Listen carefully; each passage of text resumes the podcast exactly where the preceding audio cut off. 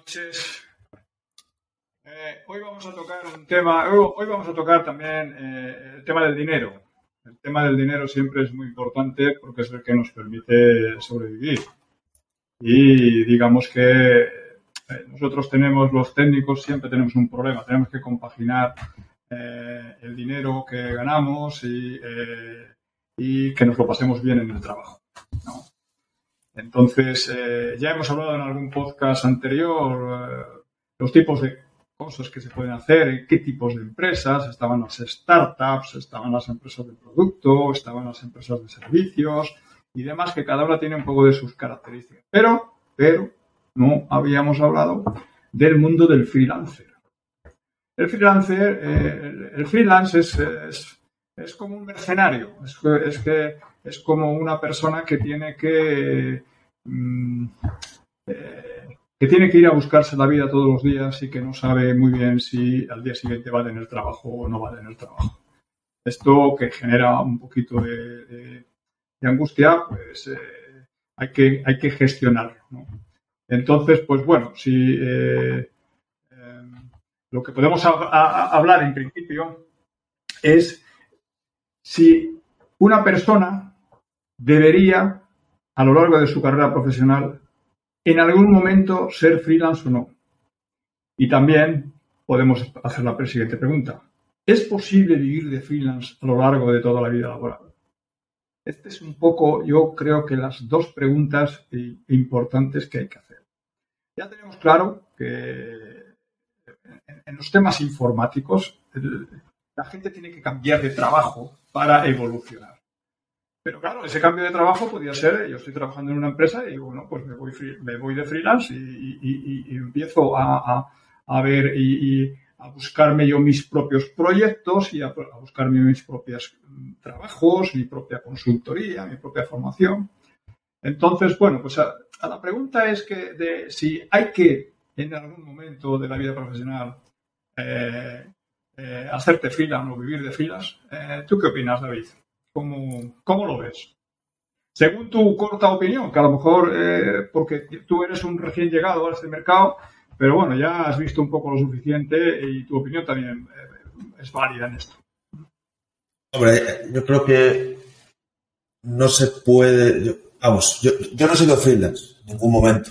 Eh, también quiero, quiero decirlo. Yo siempre, pues bueno, empecé en 2015 a trabajar en una empresa y siempre pues he tenido una parte del, pues, después del trabajo en el que pues he investigado nuevas tecnologías y demás. Y eso, en un momento dado, pues me ha hecho encontrar trabajos eh, extra, digamos, pero conservando el trabajo que, ya tenía. Pues a lo mejor pues un cliente que, quiere pues, una página web, una aplicación móvil y o una arquitectura con eh, tema de Kubernetes, Docker. Entonces, esos son los trabajos freelance que he hecho, pero no me he dedicado yo freelance 100%, que creo que es algo que eh, tú has hecho alguna vez. Eso es mucho más duro, el dedicarte, el, que todos tus ingresos dependan de factores externos o de necesidades externas de empresas que decidan contratarte versus que eh, tú tengas tu trabajo en el que cobres X, pero aparte tengas pues un extra que puede ser variable o, o pueden haber en un momento dado, porque en algunos de ellos no salen este tipo de proyectos. Bien, o sea, por lo que veo, eh, tú has hecho una serie de trabajos, pero esos serie de trabajos han estado bien pagados, o sea, ¿te, te, has dado esa, serie de trabajos el suficientemente dinero para decir, oye, si yo me dejo lo que tengo y me, dedico a hacer proyectos de este tipo, me voy a forrar o voy a ganar mucho más o voy a estar más a gusto? ¿Has, has tenido esa sensación en esos trabajos adicionales que has hecho?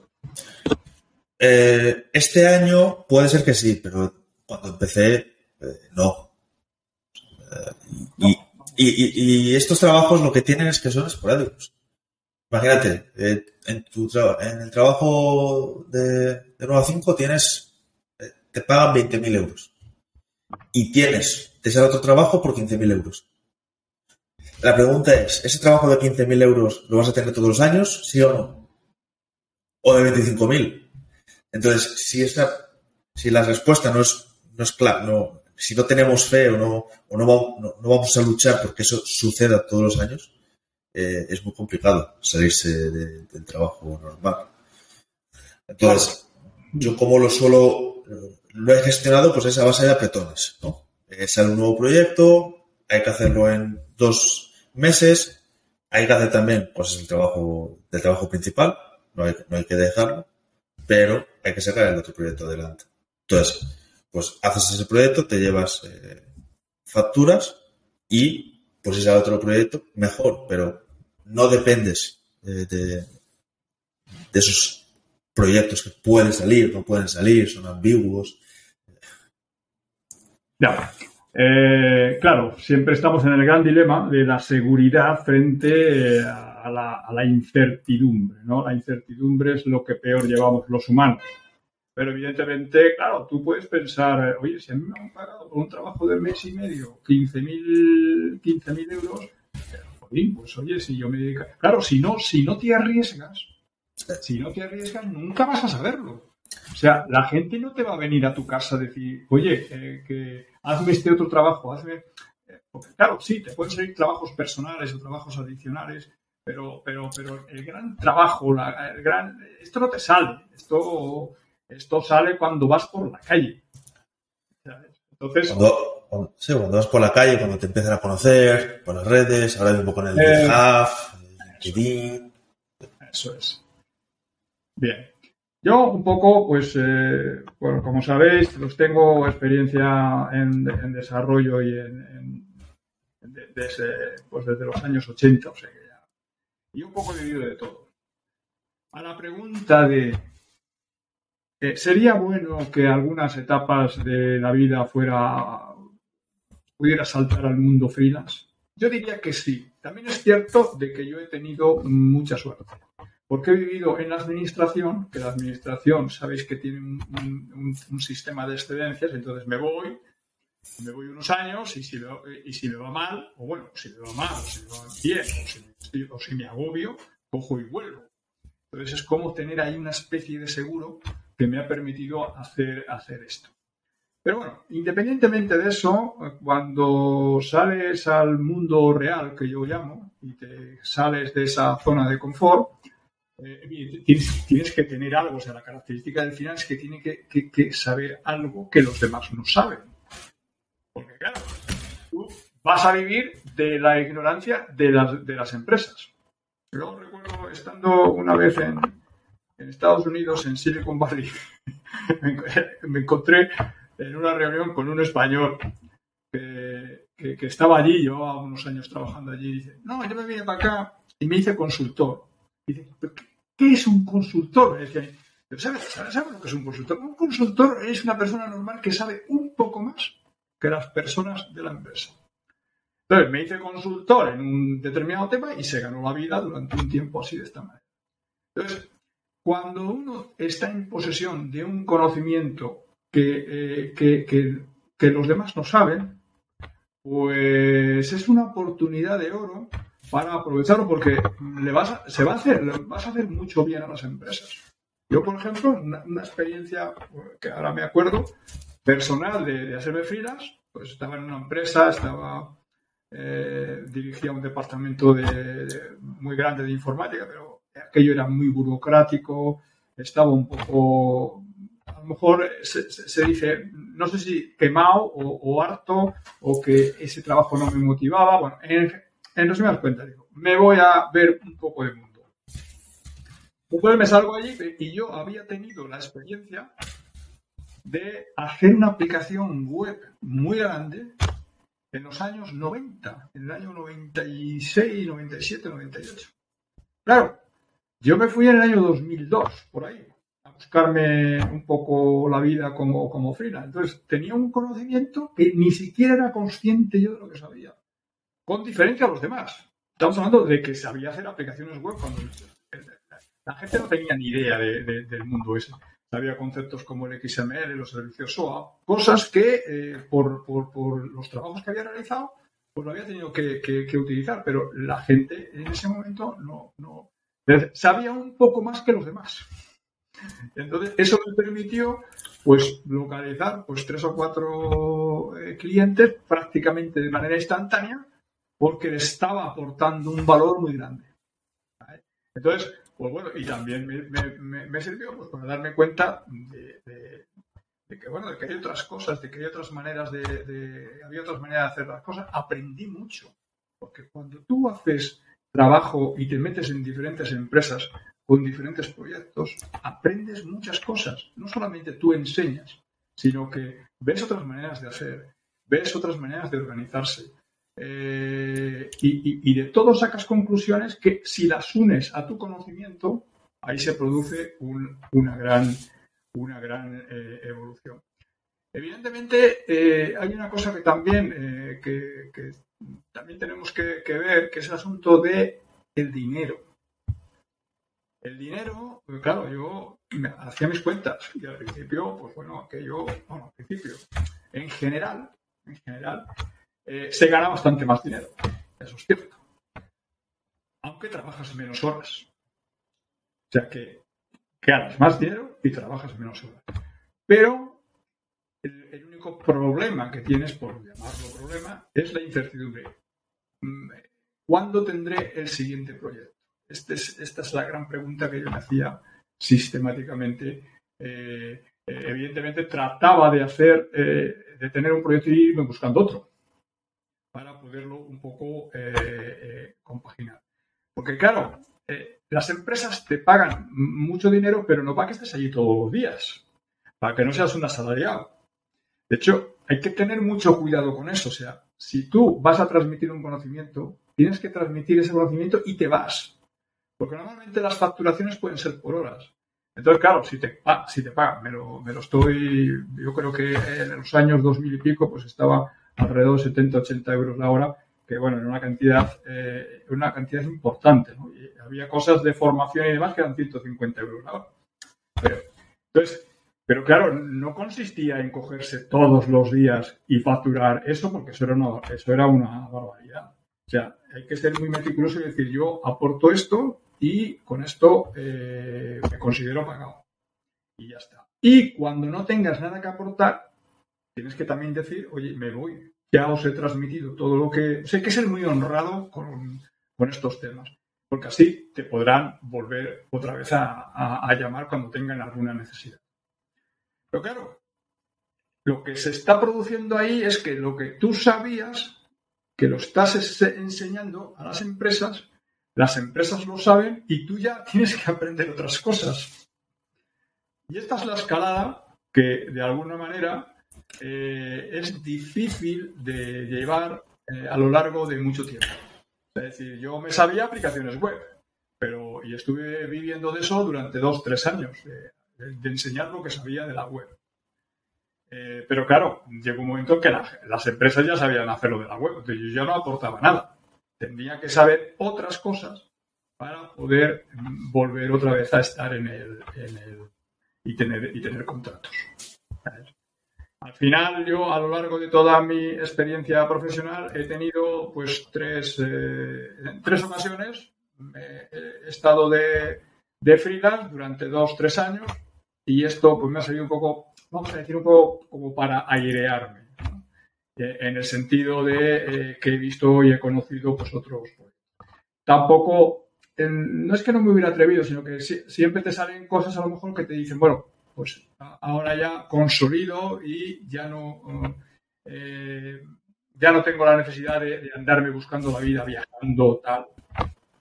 Esta es un poco la, historia. Pero, pero el balance es positivo.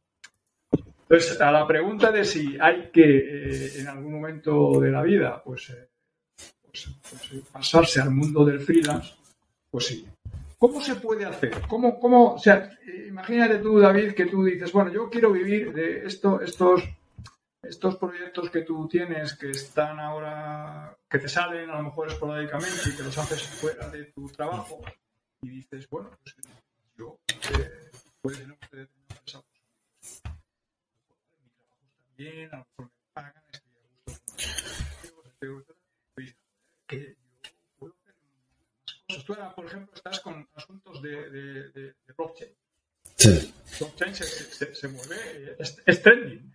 Es lo que va a pasar con la, con la web. Ahora mismo es trending, trending topic. La gente que, sabe blockchain, la gente que sabe eh, inteligencia artificial y, seguridad son los niños bonitos de, esta historia. Esto no va a durar siempre. O sea, a lo mejor dentro de cinco años el blockchain es una cosa ya... Eh, pues, commodity. commodity. Todo el mundo sabe del blockchain. O a lo mejor ha desaparecido el blockchain, nunca se sabe. Pero imagínate que ha evolucionado, las herramientas han evolucionado y tal. ¿Tú cómo harías? ¿Qué, qué, qué, qué, estrategia seguirías o qué intentarías? Bueno, el tema de, la incertidumbre siempre va a estar ahí, creo Porque pues, no, sabes cuándo, te va a entrar el siguiente proyecto. Entonces, ahora mismo, pues, eh, como tú bien dices, tengo, tengo varios proyectos y también tengo el trabajo principal si yo lo tuviera que dejar, eh, estos clientes tengo la... Creo que pues, me van a seguir contratando. Entonces, tendría ahí un, digamos, un, flujo de dinero más o menos eh, fiable. Pero claro, imagínate que del 100% de lo que, del 100% de lo que gano, 50% sea el trabajo, el trabajo normal, ese lo perdería desde el minuto uno que es por cada euro, pues 50 céntimos ya no, ya no te llega. Entonces hay que suplir eso. También es cierto que trabajaría bastante menos. pero claro, ese trabajar bastante menos es una trampa. Porque en el trabajo actual aprendo. Y, ese, y eso que aprendo lo puedo aplicar a otros proyectos. Y, me y hace que otros proyectos eh, sean más fáciles. Entonces, primero ver que se puede ganar más dinero comprobar que se puede ganar más dinero con los trabajos que estés haciendo fuera que con el trabajo. Ese, paso para mí yo creo que es, es que, es real. Y luego ver si te puedes, si te puedes dejar el, dejar el trabajo y seguir siendo competitivo. Pues yo lo que aprendí, si no hubiera estado en el trabajo en el que hubiera aprendido blockchain, no habría salido nada del otro, del otro. Entonces, ¿cómo, cómo, cómo mantienes un balance entre aprender y hacer proyectos? Eh, después en la empresa pues estás más integrado, en el freelance llegas ahí y es como un mecánico que arregla un coche. Un momento dado, le cambia las cuatro ruedas y ya, eh, hasta la próxima. Entonces, el, el, tema de la formación es uno de los temas más complicados que veo yo en un freelance. Porque la formación no te la paga la formación es a tu, a tu coste. Tiene que ser autoformación. Tienes que subir los costes. A lo mejor, eh, si tu hora normal cuesta 50 euros, a lo mejor la hora de freelance tiene que costar 150 o 200. Porque tienes que pagar por todo lo que has aprendido en, tu, tiempo libre y por, y por otros proyectos. Mm. Que luego, pues bueno, puedes utilizar esa, esa lógica. Al final hay que saber más que los demás. Y hay que no ser comparable. En el momento en el que seas comparable, es en el momento en el que la, eh, gente ya empieza a saber de la web y eh, tu valor empieza a bajar. Entonces, diferenciarte. A lo mejor en el blockchain, pues es eh, ir a un nicho, estar en un nicho en el que no hay mucha gente y en el que hay pocos expertos. Eso, es una manera de diferenciarte, eh, dar otros servicios también, de, pues de eh, juntar el blockchain con otras, pues con una web, con una, con sus sistemas informáticos y, demás. Yo creo que esas serían las claves. al final tienes que saber si lo que, eh, si te dejas el trabajo, también cuánto podrías durar sin, sin nuevos clientes. Porque si puedes durar dos meses y no te sale ningún trabajo, eso es muy arriesgado. O sea, yo creo que habría que tener entre seis meses y un año para estar seguros. Y luego hay que tener un plan B también. Cuando tienes un plan B, las cosas son mejor, mejor creo yo.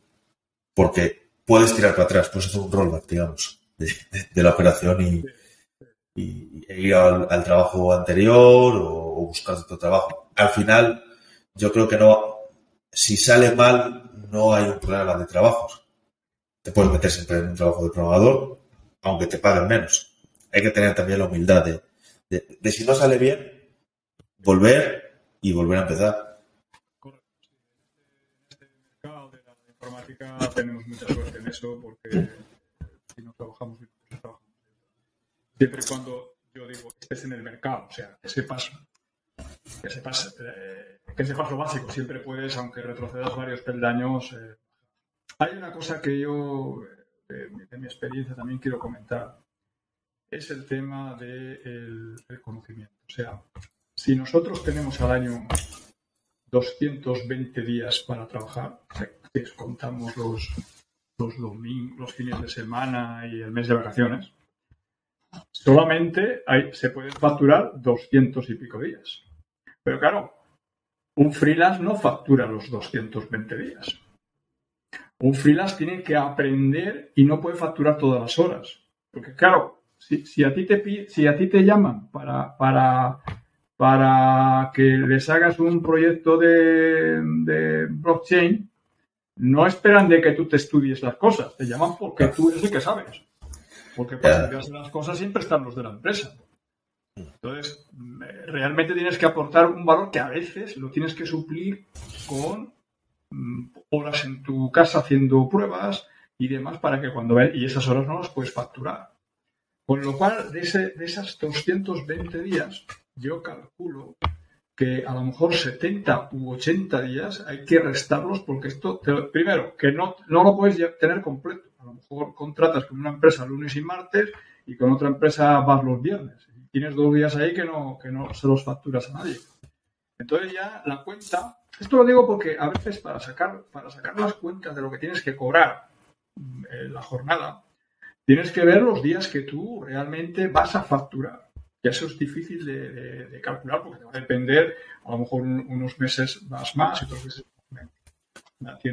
tienes menos. Pero tienes que saber que de los 220 teóricos que tienes, se quita 70 y son 150. Y ahí, a partir de ahí, ya, según tu rey, pues puedes decir, oye, pues yo quiero ganar 60.000 euros al año. Pues entonces dices 60.000 euros entre 150 y ese es tu precio de la jornada. Para luego también te pones malo. Y esos días tampoco se factura. O sea que eh, también pueden suceder cosas, estos son, estos son añadidos, que en un momento determinado la empresa para la que trabajas no te pague. Porque ha entrado en una crisis o lo que sea. Y COVID. ¿Eh? Coronavirus, eh, la empresa pierde casi toda la facturación y no te puede pagar consultor, el, porque dentro del freelance yo meto consultoría, formación, proyectos. Eh, claro, normalmente el, consultor experto está en cosas novedosas. Claro, lo primero que se quita cuando hay una crisis, lo primero que se quitan las, las empresas son las cosas novedosas. Vamos a dejarnos de historias, este proyecto lo vamos a aparcar para cuando las cosas estén más normales. Y tú estás en las cosas novedosas. Y además, como tú vas por facturación tal y no estás metido en la empresa, pues te dice, oye, pues mañana, a partir de mañana ya vamos a dejarlo. Y entonces tú tenías una planificación y ya esto te... O sea que cuando decimos que, Esto también para ver las cuentas eh, justas. O sea, cuando uno se mete dentro de filas hay que ver las cuentas justas. O sea, puedes facturar 150 días, que ya me parece mucho, 150 días, eh, y, y, ahí tienes que mirar a ver eh, lo, que, lo que tienes que facturar al, lo que tienes que facturar al día dividiendo lo que quieres tú cobrar menos, menos entre el número de días. Este sería un poco el, resumen de, de, cómo sería el asunto de la escuela. Luego también otra estrategia que yo seguí, que, que, que puede ser interesante, es tener dos tipos de clientes o sea, un cliente al que le cobres bastante menos, pero que te contrate más horas para hacer el relleno. Entonces yo tenía un cliente que a lo mejor le cobraba, pues eh, imaginémonos, 300 euros diarios. Y entonces eso cuando un, cuando un mes me iba mal, pues le hacía más horas a ese cliente. Evidentemente era como más, eh, tenía un trabajo más alargado en el tiempo y bueno, pues ya me salían las cuentas, porque si eh, un mes trabajaba 10 días con eso, con ese cliente, pues ya tenía, ya tenía 10 días a 300 euros, 3.000, que parece una barbaridad, pero fijaros que en la cuenta que hay que hacer. O sea, que esos 3.000 no vienen a lo mejor todos los meses, hay meses que no, que no facturan los 3.000. Entonces, ese es el, esa es la historia. También eh, hay que tener en cuenta que el conocimiento es un bien perecedero. O sea, el conocimiento que sabes hoy no vale lo mismo hoy que dentro de un año. Porque pues, eh, las personas saben más. Pues con la web te habrá pasado lo mismo. El XML de hace 22 años con el SWAP y demás no vale lo mismo en el 99 que en el 2021, ni en el 2010. Claro, ahora prácticamente ya, eh, además hubo un, momento en que se pasó al mundo del JSON y demás y prácticamente el SOA quedó en, aquellas cosas que se habían hecho. Sí, la administración. Eh... Administración, preferentemente. Se gastaron toneladas de dinero en, hacer cosas de, ese tipo y bueno, pues ahí se vivía muy bien. No hay ni Dios que lo cambie ya. Eh, y eso, pues ya no hay ni Dios que lo cambie. Bien. Bien. Eh, ¿Qué más podríamos decir del, tema del, freelance? Hay, yo también he detectado que hay un tema eh, de, mimetizarse con la empresa. Tienes que detectar cuando llegas a una empresa, ver si realmente encajas o no encajas. O sea, yo recuerdo de haber dejado trabajos porque veía que a lo mejor querían que hiciera algo, pero no encajaba yo o, ellos o, el equipo. Eh, eh, suele haber un rechazo natural al, consultor. El consultor, eh, normalmente se, cuando, cuando una empresa contrata a un, consultor, ¿qué piensan los de dentro? Bueno, contratan a un consultor porque nosotros no tenemos ni puta idea y no sabemos tal, pues entonces por eso contratan a un consultor de fuera, porque es que ahora va a venir el chulo este de fuera y nos va a enseñar cómo tenemos que hacer las cosas. Este es un poco el pensamiento. no es generalizado, pero siempre va a haber alguien que se siente agredido dentro del equipo interno y entonces tú tienes que pelear con eso. Porque tampoco lo puedes eh, eso eh, marginar. O sea, porque en un momento determinado esa persona que piensa de ti eso es a la persona a la que tienes que ayudar y a través de esa persona tienes que eh, ayudar a la empresa para conseguir un determinado, un determinado objetivo. Claro, tampoco puedes ir al, director del proyecto de allí y decir, no, es que como tienes unas personas que no colaboran, no, tienes que tener esa mano izquierda o esa empatía o ese saber apartarte, ese que las medallas se las lleven ellos, estar un poco en la sombra ayudando de tal manera que tú no seas un protagonista. Tú eres un, acelerador, tú eres un catalizador, eres alguien que va a llegar allí por, para que las cosas vayan un poquito más rápidas, va, a ayudarles a que, a que tengan ese, eh, ese un conocimiento adicional y demás, pero son ellos los que tienen que tirar los proyectos para adelante y demás. Entonces eso es una cosa que es costosa de hacer. Porque a veces, y luego también puede suceder que, tú entres allí y tú sabes lo que sabes. Yo, en un sitio donde estaban haciendo una web eh, importante también, claro, como yo tenía la autoridad de que había sido una web muy, muy, muy grande, con un montón de usuarios en aquellos momentos. Pero claro, yo había trabajado, la web estaba hecha en JavaScript y tirábamos contra Oracle. ¿Vale? Llego a la empresa y el mundo donde estaba haciendo la web era el mundo Java, el mundo Java, y la base de datos era DB2. Yo no sabía ni DB2, ni, sabía Java. De hecho, el primer día me presento allí me comenta un poco el proyecto. Y claro, yo digo, bueno, yo digo, yo no sé si voy a poder ayudarte. No sé si voy a poder ayudarte. Porque de entrada, yo Java no sé. Y bueno, DB2 puedo saber el SQL y, como, el SQL es transportable para todas las bases de datos, pero ahí me quedo. Pero si, hay que hacer cosas específicas con DB2, yo no soy la persona. Entonces, prácticamente a los cinco minutos de estar allí, yo ya, eh, eh, yo ya me daba por despedido, porque pues, yo no sé qué voy a hacer aquí, si no, para hacer trabajos con el... Claro, claro que puedo saber Java, claro que puedo entender Java, cuando digo saber Java, digo dominar el Java. Porque todo el mundo sabemos un lenguaje de programación, aunque no lo hayamos usado. Pero cuando tú estás de consultor, no vale con saber un poquito y haber hecho el Hello World. Tienes que dominar, tienes que saber cómo organizarte en, el lenguaje Java.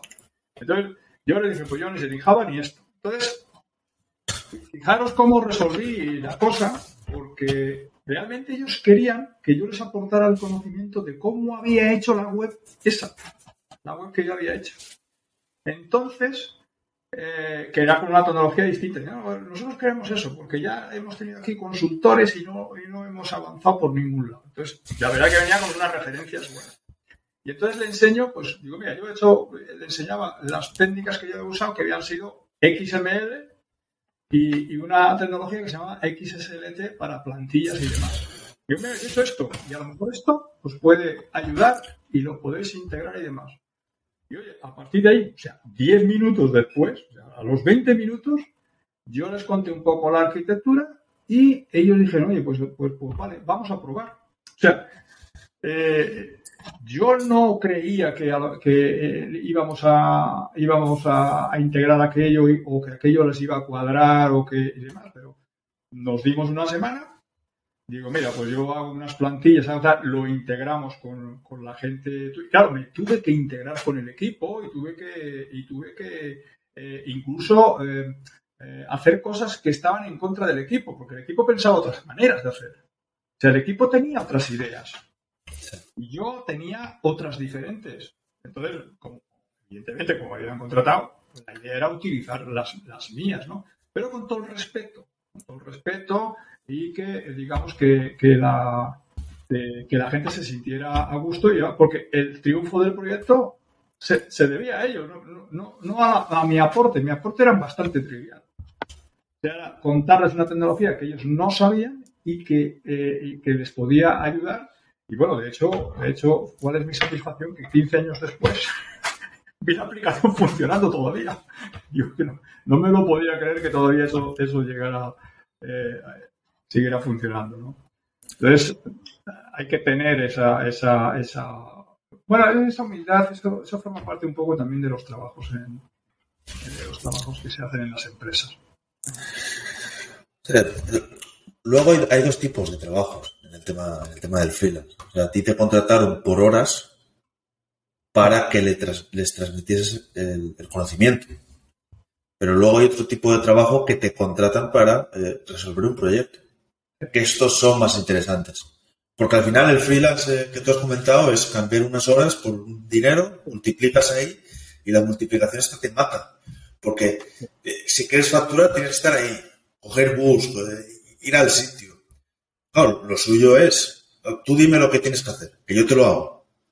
Si, eso te lo hago, da igual cómo lo haga y da igual en cuánto tiempo lo haga. Yo te estoy dando un valor y tú me estás pagando por ese valor. Obviamente, el primer cliente que tenga para hacer este proyecto me va a costar más, pero el siguiente me va a costar menos.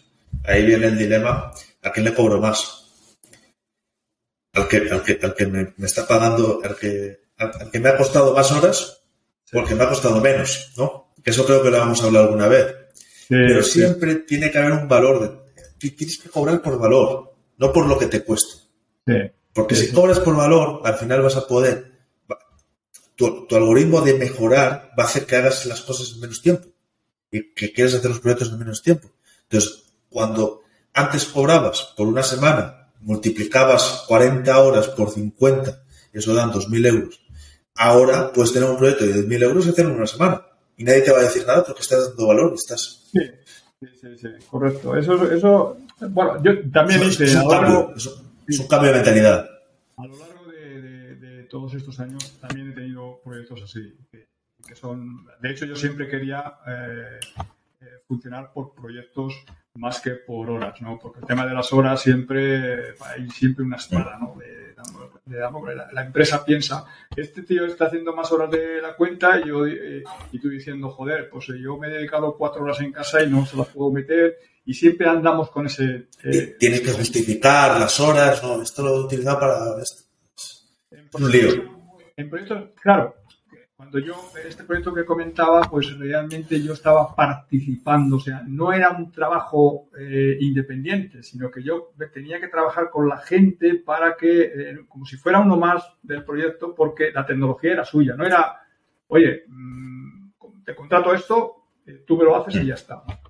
de eso tuve algunos, de eso tuve algunos y, saqué una, conclusión, me estoy acordando de un proyecto que llegamos a un sitio y dijimos, bueno, pues esto, eh, esto vale, pues no sé si 20.000 euros o así. Y, y bueno, estaba bien, pero nos dijo, es que claro, tengo, tengo, eh, tengo mucha prisa, tengo mucha prisa, hay que hacerlo en tiempo, no sé cuánto. Nosotros hemos planteado dos meses o tal, dos meses le parecía una eternidad porque había una feria, no sé qué, tal. Y entonces, eh, eh, lo tienes que hacer en menos tiempo. Entonces, claro, yo, si lo hago en menos tiempo, ¿eso es menos dinero o más dinero? Entonces, lo, hacía con un compañero, con un compañero que dice, no, salimos de allí y bueno, ya le haremos el presupuesto. Y salimos allí y no, hay que cobrar el doble. ¿Cómo? Si lo vamos a hacer en menos tiempo, ¿vamos a cobrar el doble? Y sí, porque si lo haces en menos tiempo, le estás dando el servicio lo antes posible. Por lo tanto, eh, siempre le podemos decir, no, es que, tenemos que hemos tenido que contratar más cosas, lo único que nos pasó es que teníamos que hacerle más horas. O sea, si, habíamos previsto dos meses trabajando eh, cuatro horas diarias porque teníamos otras cosas, pues había que echarle ocho o doce o las que fuera, y fines de semana y demás. todo eso, eso significa, o sea, que no reducir el tiempo significa reducir el precio. Es una cosa que yo aprendí en en, su momento, que si tú llegas a hacer las cosas en menos tiempo, puedes cobrar más dinero. Esto es una cosa que, a lo largo del tiempo fui sacando como conclusión. tú también piensas eso, ¿no? Sí, yo creo que ahí el, digamos, el camino del freelance es, desde mi punto de vista, primero, tener el trabajo eh, fijo y hacer proyectos eh, externos o proyectos o, consultoría por horas. Pero al final ir, ir, eh, migrando esas, horas a proyectos. Y ahí tienes mucha más flexibilidad. Y en esos proyectos, pues si tienes que, si es en menos tiempo, pues tiene que ser más. porque hay una urgencia por detrás. si tú quieres un vuelo y quieres ir mañana de Madrid a París, te va a costar más que si pues a lo mejor lo coges eh, a, tres meses vista. Sí, está claro. Es una urgencia. Los hoteles pasan lo mismo, creo. Sí, sí, sí. sí, El mundo funciona así. Es oferta-demanda al final. Sí, claro. Sí, sí. Luego, otra, otra, eh, otra conclusión que yo saco de todas las experiencias que he tenido en consultoría ha sido que, que hay que unirlo. Se, eh, se, une muy bien con la formación. La formación es el, mecanismo más fácil de que darte a conocer, en el que tú puedas expresarte de alguna manera como eres. la formación da mucha autoridad. O sea, cuando tú explicas algo eh, y hablas evidentemente con conocimiento de tal, eso genera una autoridad, esa autoridad profesor, alumno y demás, eso se queda. A partir de ahí, a partir de ahí, se puede, eh, se puede hacer algo de consultoría y a partir de ahí puede salir algún proyecto si, si, si cuadras con el equipo y demás. O sea que tener en el catálogo, el freelance tiene que tener en el catálogo, pues dar una formación, que incluso no tiene por qué ser ni muy cara, una formación específica, no dar un torro allí, sino una formación específica que pueda ayudar al equipo que hay dentro y a partir de ahí tratar de consolidar un pequeño proyecto piloto para poder eh, para poder hacer cosas. Esto también es una, es una cosa habitual.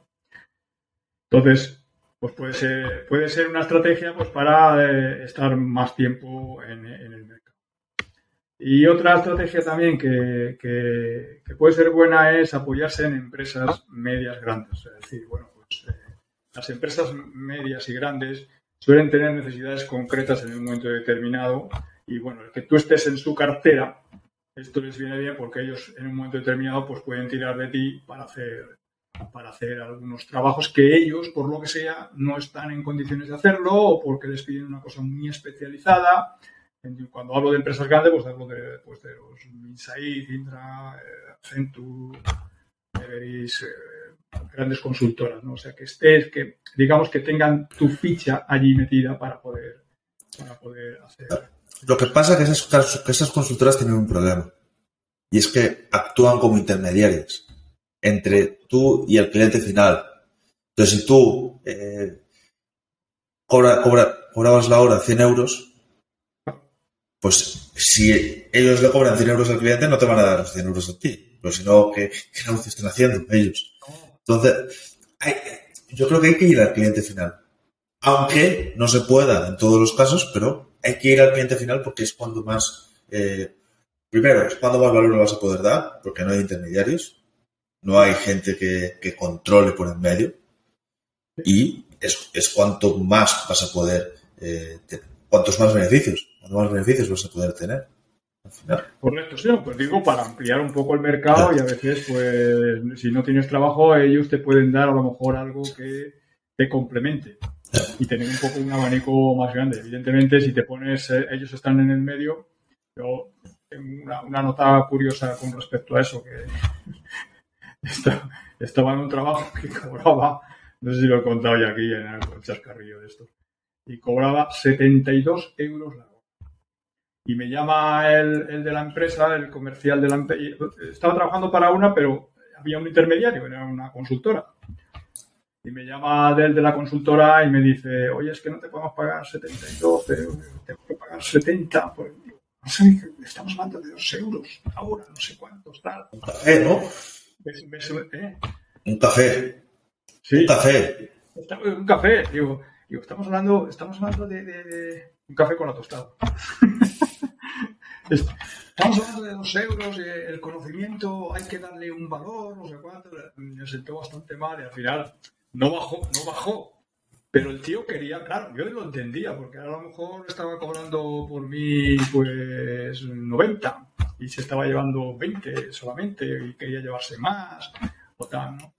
Entonces, pues evidentemente cuando tienes un internet... Pero bueno, yo conseguí ese trabajo a través de esa consultora, si no, no lo hubiera conseguido. O sea que las consultoras son, también, son, son amigos que te pueden dar para que tú... eh, porque es muy difícil, la vida del freelance es difícil. Te levantas por la mañana y dices, oye, no facturo, hoy no facturo. Oye, voy a llamar a no sé quién, voy a llamar a no sé cuántos. tal. Y, y, y en un momento determinado, pues, eh, hablas con uno. No, es que tenemos el proyecto, pero todavía no hemos decidido nada. No, lo vemos, vamos a ver dentro de tres meses. A lo mejor tienes 10 cosas que están todas para salir y no te sale ninguna. Entonces es cuando te empieza a llegar, digo, joder, que se llega a final de mes y no pagamos facturas. Pero bueno, ahí, ahí es donde entran un poco las, los mecanismos estos de captar, de captar clientes, como LinkedIn, eh, eh, GitHub, para pues, subir los proyectos. Por ejemplo, yo un, un cliente que tengo ahora mismo me encontró por GitHub, por un trabajo que hice allí. Entonces ahí gané la autoridad. en- Es un proyecto relacionado con el blockchain, con Hyperledger Fabric. Entonces, claro, nunca sabes por dónde te van a salir esos, estos clientes, pero hay que estar, hay que estar en el mundo. Sí. Eh, ¿el- ¿El cliente o el proyecto? ¿O el, o el, el GitHub? Eh, tú, tú, tú lo metiste en GitHub por, por esa idea o- no, no, no, yo, vamos, no tenía ni idea, idea cero. Yo lo metí en GitHub, pues bueno, pues a, ver qué pasaba. Era la primera vez que metía un proyecto serio en GitHub. Un proyecto con la idea de que otros lo utilizasen. Entonces yo estaba en la empresa, entré en 2020 en una empresa pues, que, que necesitaba blockchain. Entonces yo en mi afán de automatizar y mejorar el proceso de desplegar estas redes, pues hice un proyecto que, que, que hacía exactamente eso.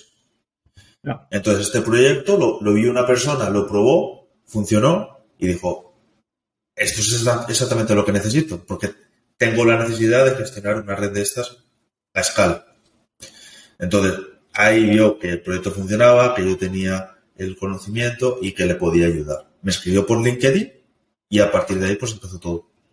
Empezamos a hablar y han surgido ya un par de proyectos. Entonces, nunca sabes por dónde te va a salir el cliente. Lo que sí está claro es que hay que estar en el mundo. Y ahora el mundo no está yendo puerta a puerta. El mundo está diciendo lo que haces, eh, intentando ayudar a las nuevas empresas, haciendo, haciendo, a lo mejor haciendo un podcast sobre los, sobre, a lo mejor no los productos que das, pero cómo puedes aportar valor y enseñar nuevas cosas. Es la, yo creo que es la nueva manera de tener clientes.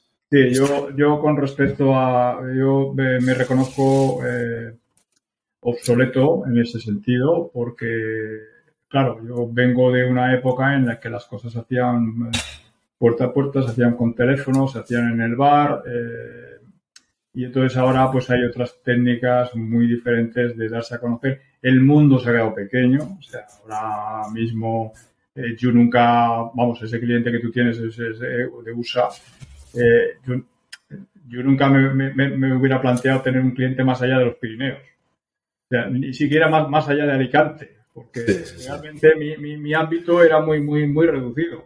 Entonces, eh,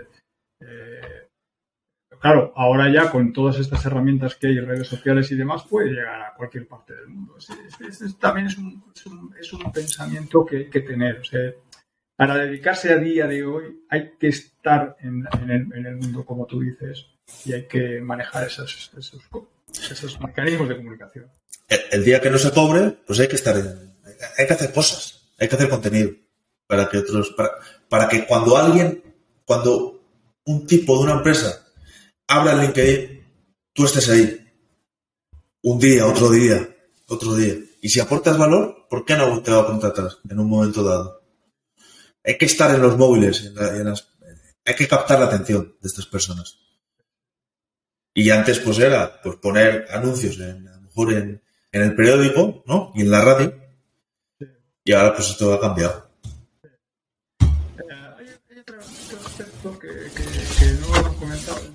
No, tenemos experiencia en eso, pero a lo mejor al menos dar una opinión o al menos saber qué es otra vía es el tema de las páginas, de, las páginas web de, freelance, que de alguna manera te apuntas y puedes eh, y, las empresas ponen allí proyectos y tú puedes hacerlo, puedes pujar por hacer el proyecto y entonces eh, bueno pues es otra manera también de abrirse al mundo porque hay proyectos hay proyectos para todo el mundo y hay proyectos de todo tipo o sea desde cómo retocar unas imágenes a cómo hacer una web o cómo hacer un WordPress o cómo hacer cualquier cosa.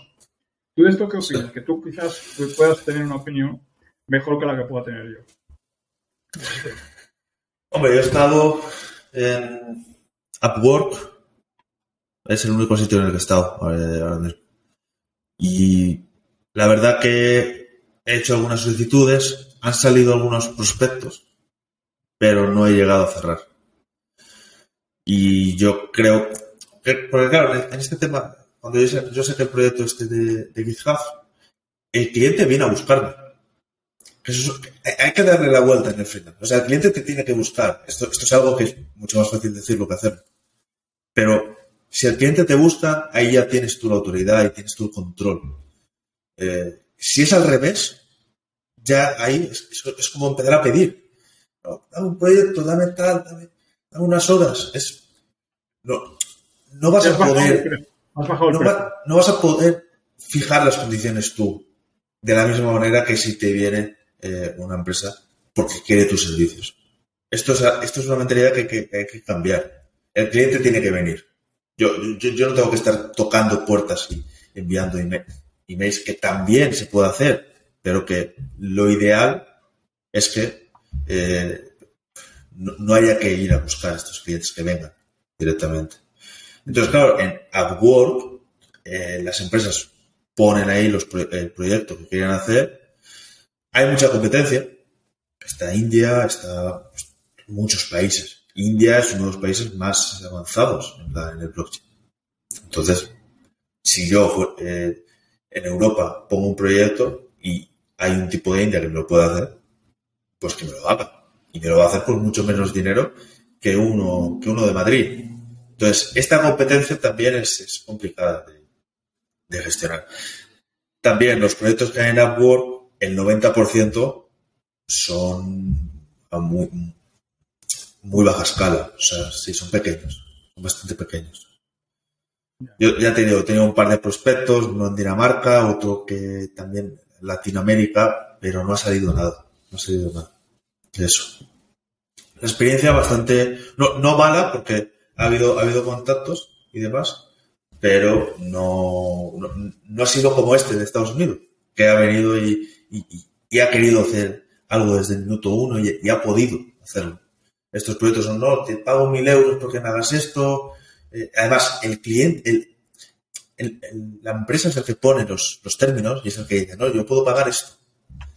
Entonces, a partir de ella, si tú eh, por el valor estás eh, cobrando pues 100 euros la hora, es muy complicado encontrar este tipo de, clientes en, estas páginas web. Esa es mi experiencia desde lo que, desde lo que he vivido. Eh, depende también de dónde vivas. Pues a lo mejor si vives en un país en el que puedes bajar mucho el precio, pues es un buen sitio para empezar y sobre todo para aprender. Porque vas a poder hacer proyectos muy interesantes. Pero si quieres dar ese salto a ganar más, eh, no sé si Upwork puede ser una, fuente. Yo, yo he visto gente que, que, se gana la vida en Upwork haciendo páginas web y demás y, y, y, bien. Upwork es una plataforma y da de comer a mi gente. Claro. Si no, no, no, estaría ahí.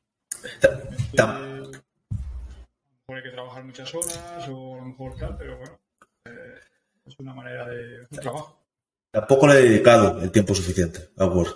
También tengo que decir. O sea, entro cada cierto tiempo y hago cuatro cosas y a, lo mejor una persona que esté todo el día en Upwork es capaz de sacarle mucho más beneficio que yo. También como, y, encontrar esos proyectos que yo no encuentro ahí.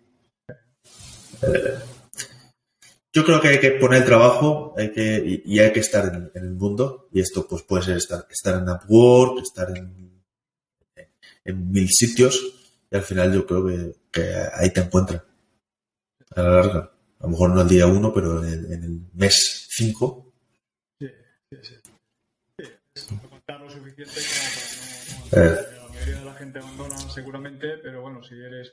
Al final, eh, las cosas funcionan por oferta y demanda. Quiero decir que si tú quieres un proyecto, entras en AdWords y si el proyecto estaba en 500, tú lo bajas a 150 y haces el proyecto. A lo mejor pierdes dinero, pero a lo mejor lo que te interesa en un momento determinado es estar y haber hecho un proyecto. Porque ahí tiene mucho valor el haber hecho un proyecto y que tengas buenas reviews y que tengas tal. Entonces, a veces entrar, pues es como cuando un producto eh, quiere aparecer en el mercado, pues que se da gratis o se da a muy bajo precio y entonces pues el producto está en el mercado. Entonces al final cuando hacemos consultoría somos un producto. Otra cosa es, claro, eh, si te viene, yo estoy contigo en eso de que si te vienen a buscar, ¿no? Eso, de, eso es, te vienen a buscar, eso es, eso es. el dream. ¿eh? Eso es el, si, te vienen a buscar ya has, o has multiplicado por dos, pero como tengas tú que ir, divides por dos. ¿Cómo se gestiona el precio? vamos, yo a lo largo de, mi pero hace tiempo que no gestiono yo esto de los, eh, precios y demás. se tenía una conclusión así, que, siempre eh, tenía un método, vamos, que era el precio lo tengo que decidir yo. o sea, decir, tanto en los trabajos, es decir, cuando voy a un sitio, que el precio salga de mí porque hay un hay algo no escrito que, que pone el precio primero, digamos que establece digamos el marco de el marco de, entorno. Eso es un sesgo, el sesgo del anclaje que, creo que se llama. O sea que si yo te digo que este ordenador vale 500, todo va a, todas las negociaciones que tengamos van a ir en torno a 500. Eh, no en torno a lo que vale realmente. Entonces, creo que por eso es, lo que dices tú de poner el precio.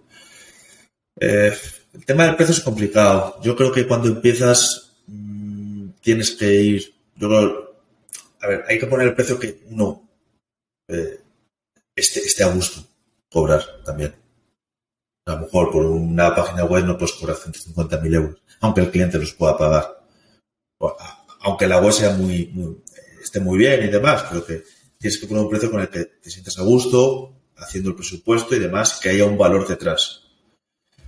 Sabiendo esto, puedes hacer dos tipos de presupuesto. Puedes hacer un tipo de presupuesto que es, oye, yo te voy a dar esto y esto está valorado en X dinero, o voy a hacer esto, esto me va a costar, voy a tardar 200 horas y como pongamos menos, pongamos 40 horas y mi precio del diario suelto, pues cuesta, no sé, 400 euros, 400 por 40 días, pues esto es lo que daría el proyecto. Eso es otra manera de, de, hacerlo. Pero claro, eso te vale para el primer, para el primer proyecto que tengas.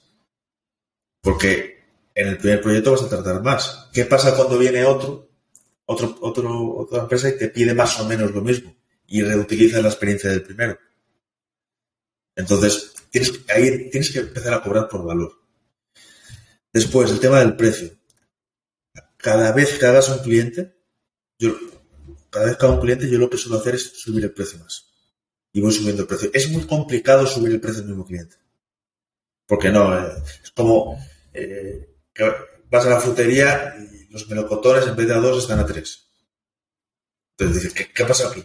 Pero claro, si vas a una frutería nueva, los melocotones pueden estar a tres porque no has visto el precio de antes. Entonces, subir el precio en cada, por cada cliente es una manera de eh, subir tu rate, subir lo que cobras de una manera no agresiva. O también le puedes decir al cliente tú, oye, por el trabajo que tengo, por la carga y demás, eh, lo que cobro ha, subido. ¿Quieres seguir o no? Eso puede ser otra, otra pero tienes que tener muchas opciones para hacer eso. Porque claro, si es la única que tienes, te dice que no, eh, te quedas sin trabajo. Entonces, para resumir, hay dos maneras de eh, poner un precio en un proyecto. Por valor, esta es la que me gusta más porque ahí estás cobrando por lo que estás dando. Si yo te doy eh, unos servicios y estos valen 50.000 euros, yo te estoy cobrando 50.000 euros. O en base a lo que te vaya a costar de, tiempo. Entonces, y, siempre que, yo creo que hay que subir el, el precio siempre que haya un nuevo cliente. Intenta subirlo. Es la manera ahí de, subir la facturación de manera anual.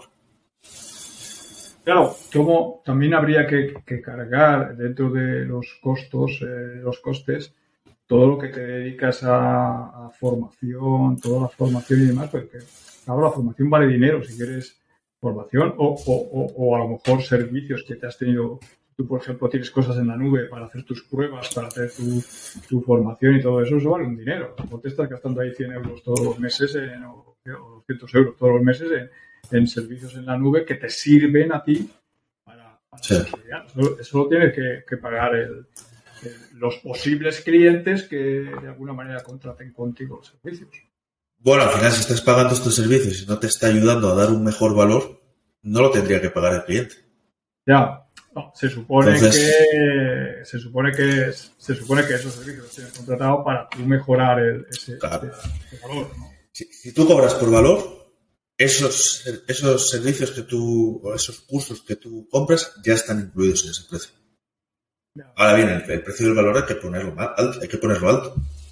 Claro, pero es que eh, esto, esto que dices del precio del valor, el valor, el valor es algo que no, no, no, no se ve. O sea, ¿cuánto vale el que, el que tú hagas eh, una, una, red de fábrica? ¿Qué, valor tiene eso? Pues, hombre, pues, pues, pues no sé. Una manera fácil sería... Sí, bueno, claro, el, valor que tiene, a lo mejor si, si yo soy una gran organización, fíjate que yo sea el Estado, el Estado español, y tú vas a montar una red al Estado español, ¿cuánto, cuánto vale la red de fábrica para el Estado español? Millones. O sea, tú, pues, es que valga millones no significa que tú vayas a cobrar millones. El, valor es grande.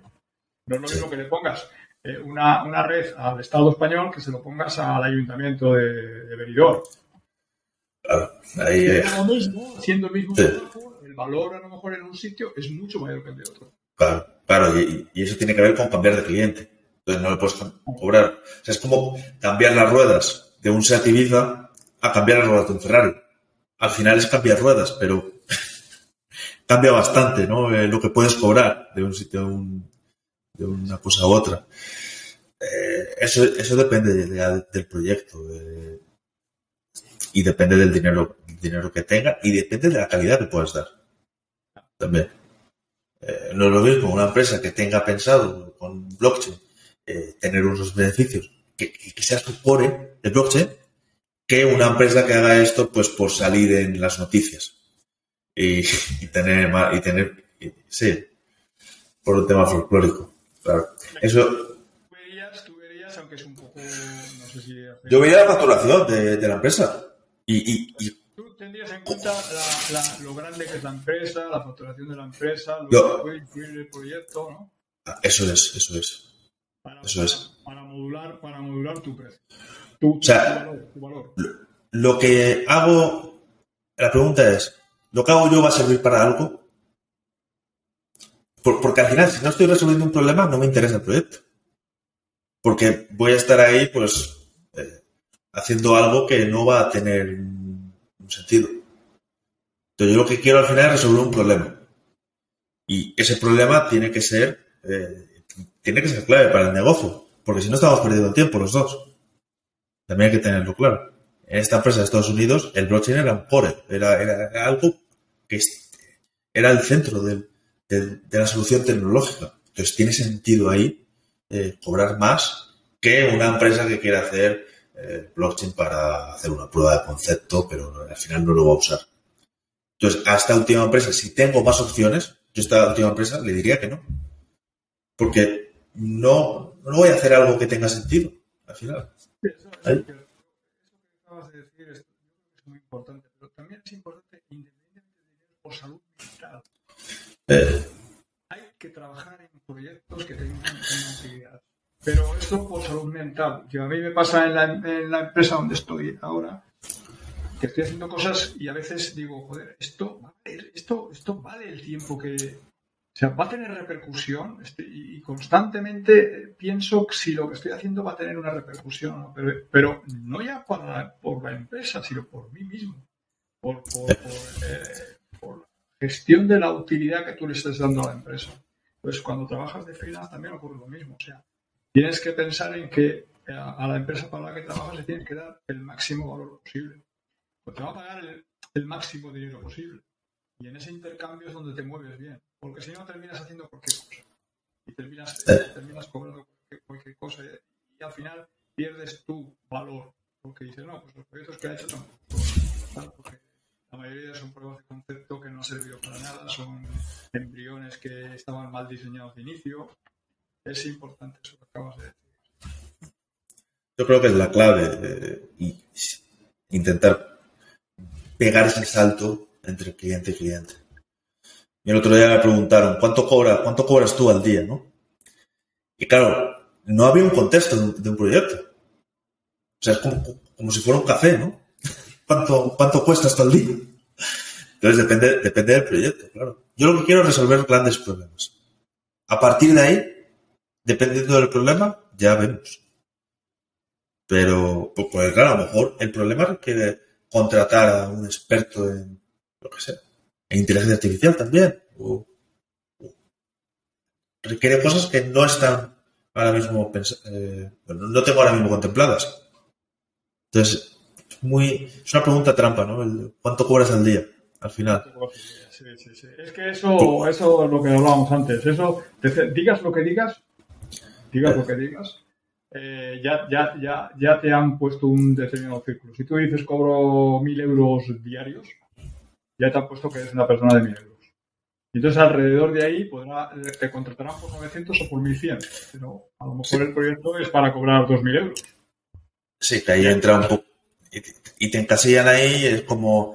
eh, pues bueno, este, esta este mecánico sirve para arreglarse a Ibiza, pero no le voy a llevar el Ferrari. Que es un poco lo que has contado alguna vez con esta empresa, ¿no? De, de- de- que les dabas ordenadores, pero cuando llegó el momento de la verdad, ¿no? Sí, vez- ellos me tenían como el chico de, el chico de los ordenadores personales. Entonces, Sí. pues yo arreglaba las cosas, pues, me tenían pa- pa- para el nivel ese. Y yo, claro, yo quería aspirar a, llevar todo el, su centro de cálculo, pero no, no me vieron. Es como el entrenador que sube un equipo de segunda a primera y luego cuando ya está en primera resulta que contratan a otro entrenador. ¿Por qué? Porque el entrenador ha sido muy bueno para subir de segunda a primera, pero ya no lo consideran bueno en primera. Entonces, pues, entonces cada uno está un poco encasillado en, en.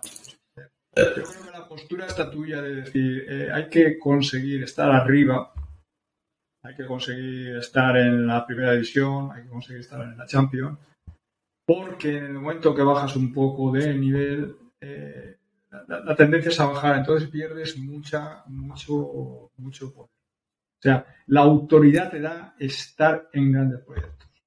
Y la autoridad es la base para tener una, consultoría de calidad y, demás. Que además es donde está lo divertido, porque es donde están las cosas. Es donde vas a estar, eh, pues donde están realmente los problemas que la empresa no sabe solucionar. Y que está dispuesta a pagar lo que sea. Normalmente las empresas cuando contratan a una persona, a un consultor y demás, es porque no sabe, porque no, sabe. Entonces, ese no saben, no están dispuestos a pagar lo que sea por que venga alguien y le solucione el problema, porque eso es muchísimo más barato que si los que hay dentro de la empresa lo quieren solucionar. Además, los que hay dentro de la empresa, como no lo han solucionado previamente, posiblemente la solución que pongan es peor. Es, eh, o sea, sea, sea hasta mala porque nadie acierta la primera. Estamos hablando de que cuando se contrata a un experto, un experto es alguien que lo ha hecho una vez y, lo ha demostrado de que funciona. Entonces, eso, eso tiene muchísimo, muchísimo valor. Y eso es lo que realmente se compra cuando se compra consultoría. Alguien que me venga y que me cuente cómo lo ha hecho o que me haga esto. No le contratan a uno porque haga programas. Desde mi punto de vista, la consultoría, sí, desde mi punto de vista, la consultoría debería de ser mucho más cara que las horas sueltas así haciendo, proyectos, porque estás dando toda tu experiencia de, todas las empresas con las que has pasado. O sea, yo ahora mismo en un día te puedo contar experiencias de blockchain, de lo que hay que hacer, de lo, que no hay que hacer, de tal, problemas que hemos tenido reales con, con otras organizaciones. O sea, ¿y eso cuánto vale? Eso es mucho tiempo de la, de la empresa digamos, descubriendo estos problemas y reaccionando a ellos. Entonces, es, oro, es oro. La, la, formación basada en tu experiencia, si has, si has estado en varios proyectos, eso es oro para una empresa. Eso es oro. normalmente, normalmente la, la, eh, la consultoría, bueno, hay consultores que sí que, La consultoría está en manos de, de, las grandes empresas también. Entonces, las grandes empresas al final eh, venden eh, consultoría a precio de... con coste de becario. Quiere decir que no te traen ni profesionales que hayan... A lo mejor te viene uno, el primer día te viene uno para hacer la... y luego todo el trabajo lo realizan los, los cuatro becarios que tiene alrededor. Eso es como funcionan las grandes consultoras, desgraciadamente. ¿Por qué? Porque tener a un consultor de élite en, una y, tener trabajo de consultoría de eso de élite vale mucho a las, a las empresas. y, además que el, que te puede dar estos matices, esta experiencia, no está dentro, está fuera. Eh, eh, eh, claro, es gente que ha vivido otras cosas, es gente que no puede estar en tu empresa. Aunque la quieras, es que si la quieres en tu empresa, la vas a matar. Porque al final va a perder su valor. Hay que, hay que, ver, hay que ver otras cosas y esa manera de ver otras cosas, juntarlas y montarte tú tu, propio, tu propia formación y, con esa información poder resolver nuevos problemas y poder dar nuevas soluciones, eso te, puede hacer subir el, proyecto de precio. Porque a lo mejor la empresa está, el cliente está pidiendo X, pero yo sé, porque he pasado por ahí, que va a necesitar X más Y más Z. Entonces, en, este momento, ojo, lo que ha pasado aquí es que yo llevo la batuta de lo que se va a hacer y puedo poner o quitar dependiendo de lo que me cueste más o que me cueste menos. Y no, y no solo eso, sino lo que le va a dar más valor y lo que le da más, lo que le va a dar menos valor. Y a lo mejor es más interesante hacer cosas que le den más valor y a mí me cuesten menos, y ahí el ratio entre lo que le pueda cobrar sea mayor por lo que ellos están eh, obteniendo que simplemente empezar a poner ahí cosas que, ellos te vayan diciendo.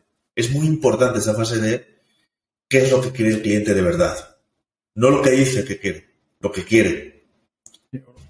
Lo, que necesita, lo que necesita. Más que lo que quiere, lo que eh, eh, ahí, ahí, eso es. Eso es muy importante, porque normalmente el cliente tiene una idea, quiere, imagínate una empresa que quiere hacer una una empresa que tiene aplicaciones de legacy y quiere ahora pasarse a la nube, quiere cambiar su sistema de desarrollo, quiere hacer de voz. Eh, eh, claro, todo esto, todo esto, eh, o te pones en manos de alguien que lo haya hecho. Quiero decir, no que haya leído cuatro artículos de cómo se hace el DevOps y cómo se hace tal, no sé qué, y que te empieza a hacer un informe allí y que te empieza a dar una formación al que se le abra la, boca a la gente, tal. Señores, para hacer todo esto que dices, este es el plan. Haces un proyecto piloto, formas no sé qué, cambias la cultura de la empresa con estas acciones y tal. Y al cabo de tres años, cuatro, cinco o, dos, pues tienes solucionado un problema. Pero claro, un tipo que hable así, de esa manera segura, lo ha tenido que hacer antes. Hay, que no lo puede ver, no lo puede visualizar. Claro, y hay que hablar siempre, yo creo que hay que hablar siempre, la mayoría de veces, desde la experiencia. Y así sí que te van a creer. O sea, yo eh, he hecho esto y esto es lo que ha pasado. Eh, si vamos por aquí, esto es lo que va a pasar. el proyecto saldrá mejor. Por el otro sitio, yo no sé. He ido. Entonces, hablar con esta humildad y hablar con esta experiencia, esto lo agradecen las empresas. Porque no estás hablando, no, es que vi, vi por aquí ayer, justo por la noche, en un artículo, tal, esto, por, si tiramos por aquí puede salir el proyecto, pero no lo tengo claro. El consultor tiene que aportar esa, esa decisión. El señor es por aquí, el señor es por allá. Y, no tiene que haber dudas. No tiene que haber dudas. Y, pero, vamos a ver, puede haber dudas en un momento dado. Es normal en cosas que no haya visto el consultor. Oye, no sé esto, pues lo miro y luego te digo. Normalmente que se hacen de consultoría, pues hay una exposición de los hechos, una exposición de la situación actual, hay una alternativa o varias alternativas eh, posibles y hay unas conclusiones, eh, eh, digamos, donde el consultor pone lo que él piensa. Se quiere decir mm. que hay una parte objetiva Estamos fastidiados, tenemos no sé cuánto, tenemos una aplicación tal, hay tantas horas de mantenimiento. Todo esto es objetivo, no es cuestionable. Luego, soluciones, pues mira, tenemos una solución de externalizar la informática, de, llevarla a la nube y no sé cuánto. Todas las soluciones posibles, que también son cosas que se pueden hacer. Y luego el consultor tiene que decir, si yo lo tuviera que hacer, yo haría esto, por esta razón, por esta razón y por esta razón. Esto sería un poco cómo modelar el pensamiento para que a una empresa le pueda decir, oye, pues mira, esto, a lo mejor lo que dice el consultor, el consultor te, ha resuelto el problema dándote las opciones diferentes. Y tú con esas opciones diferentes, tú la empresa decide. Pero normalmente lo, que, lo que dice el consultor al final, como su opinión personal, esta suele ser bastante valorada. el consultor dice esto, oye, vamos a hacerle caso. Sí, eso es. Muy bien. Pues, hombre, no sé, hemos, eh, hemos aportado aquí, no sé si hacemos un poquito de resumen. Eh, empezábamos diciendo que, que bueno, que, que si se podía o no se podía. No es un tema fácil. Una manera eh, de la que se puede empezar es haciendo proyectos personales al margen del trabajo que uno tiene, ver si tiene una cierta fuerza, ver si tiene eh, posibilidades de, tener más proyectos y lo otro es lanzarse a la aventura. Lanzarse a la aventura siempre va a ser posible porque de alguna manera siempre hay un backup. Hay que, no, lo he comentado, pero yo me he ido de empresas a, a las que luego he vuelto. O sea, el hecho de que te vayas te pueden considerar un poco que eres un traidor, pero luego después les interesa incluso que vuelvas porque vas a aportar la experiencia que has, ganado fuera. O sea que las empresas te van a volver otra vez a recibir, eh, y no te van a decir, no, como se fue nos dejó aquí y tal, esto no, esto no. Yo la experiencia personal mía es que no ha pasado. Normalmente siempre vas a poder volver donde, donde te has ido, si sigues haciendo las cosas Y luego, pues bueno, hay que tener un poco en cuenta los números. No hay que infravalorarse Hemos dicho que hay que valorarse y tendiéndose a valorarse cada vez más, porque cada vez uno sabe más, cada vez uno resuelve más problemas y tiene más experiencia. Y entonces hay que, hacer bien la cuenta, sabiendo que no vas a facturar más de 150 días al año. Y eso me parece mucho. hay que intentar, eso es todos los conceptos que ha comentado David, que eh, parte de la facturación sea por proyectos, por valor de proyecto, el concepto de valor de, proyecto, no por horas, porque por horas es casi como si estuvieras, como si estuvieras en un trabajo, mejor pagado pero como en un trabajo. hay que disfrutar del trabajo de, la, de, consultoría. Y eso es muy fácil porque realmente cuando te dedicas a la consultoría estás dedicándote a algo que te gusta. Y esto se nota. Eh, hay que mimetizarse con los equipos, es muy importante. Empatía, saber que vas a, mm, tienes que ayudar a los equipos, aunque haya personal dentro de los equipos que estén en contra, eh, en contra tuya o que te vean como especie de, agresión. Es, con eso tienes que contar, no, tienes que no tienes que empezar a despotricar contra la gente. Ah, es que no me hacen caso, es que no sé qué, es que hay uno. Siempre va a haber, siempre va a haber uno, siempre va a haber tal, no sé qué. Y tú tienes que limar esas asperezas porque para eso eres la persona que, que tiene que ayudar. Otro aspecto que ha salido aquí relacionado con esto están las plataformas de filas, que es muy son, es un poco complicado, hay muchísima oferta para los proyectos, entonces esto baja el precio está deslocalizado, quiere decir que bueno, pues hay cosas que, se hacen en sitios donde el, precio de, eh, por hora de las personas es mucho más bajo, pero bueno, son opciones que hay ahí, que o bien para completar o bien para... para también habrá cosas de nicho, estos temas que van mejorando, o sea, hay un gran mercado ahí y puede servir para, para complementar. Y entonces yo animaría a aquellas personas que están un poco, que tienen inquietud y que de alguna manera dicen, oye, pues yo a hacer cosas o que han hecho cosas y dicen, bueno, pues pegar el salto. Eh, habrá mucha gente, yo he pegado el salto varias veces, dos, dos, o tres veces. Al final no he consolidado, también es cierto, o sea que no, siempre he terminado volviendo un poco a situaciones eh, estables y demás. Pero bueno, no por eso hay que dejar de, intentarlo, porque al, final me lo pasa muy bien. O sea, estando en estos proyectos, en estas cosas, se lo pasa uno bastante mejor que en los trabajos, que en los trabajos normales.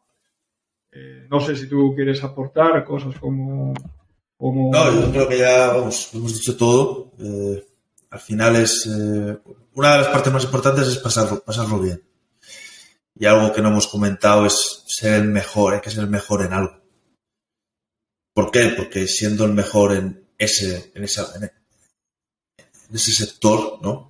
Esa blockchain, esa inteligencia artificial, pues vas a tener más posibilidades de que no seas tan comparable. Que si en un momento dado pues haces webs, haces eh, base de datos, haces eh, inteligencia artificial, blockchain, aplicaciones móviles, cliente va a decir, bueno, ¿qué, qué haces realmente bien? No, no, puedes hacer bien todo.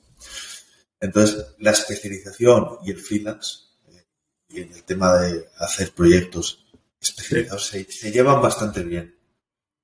Desde, desde, mi experiencia. Claro, porque cuando hemos he cobrado por una web, he cobrado mucho menos que por algo especializado en blockchain. También los, las empresas son diferentes.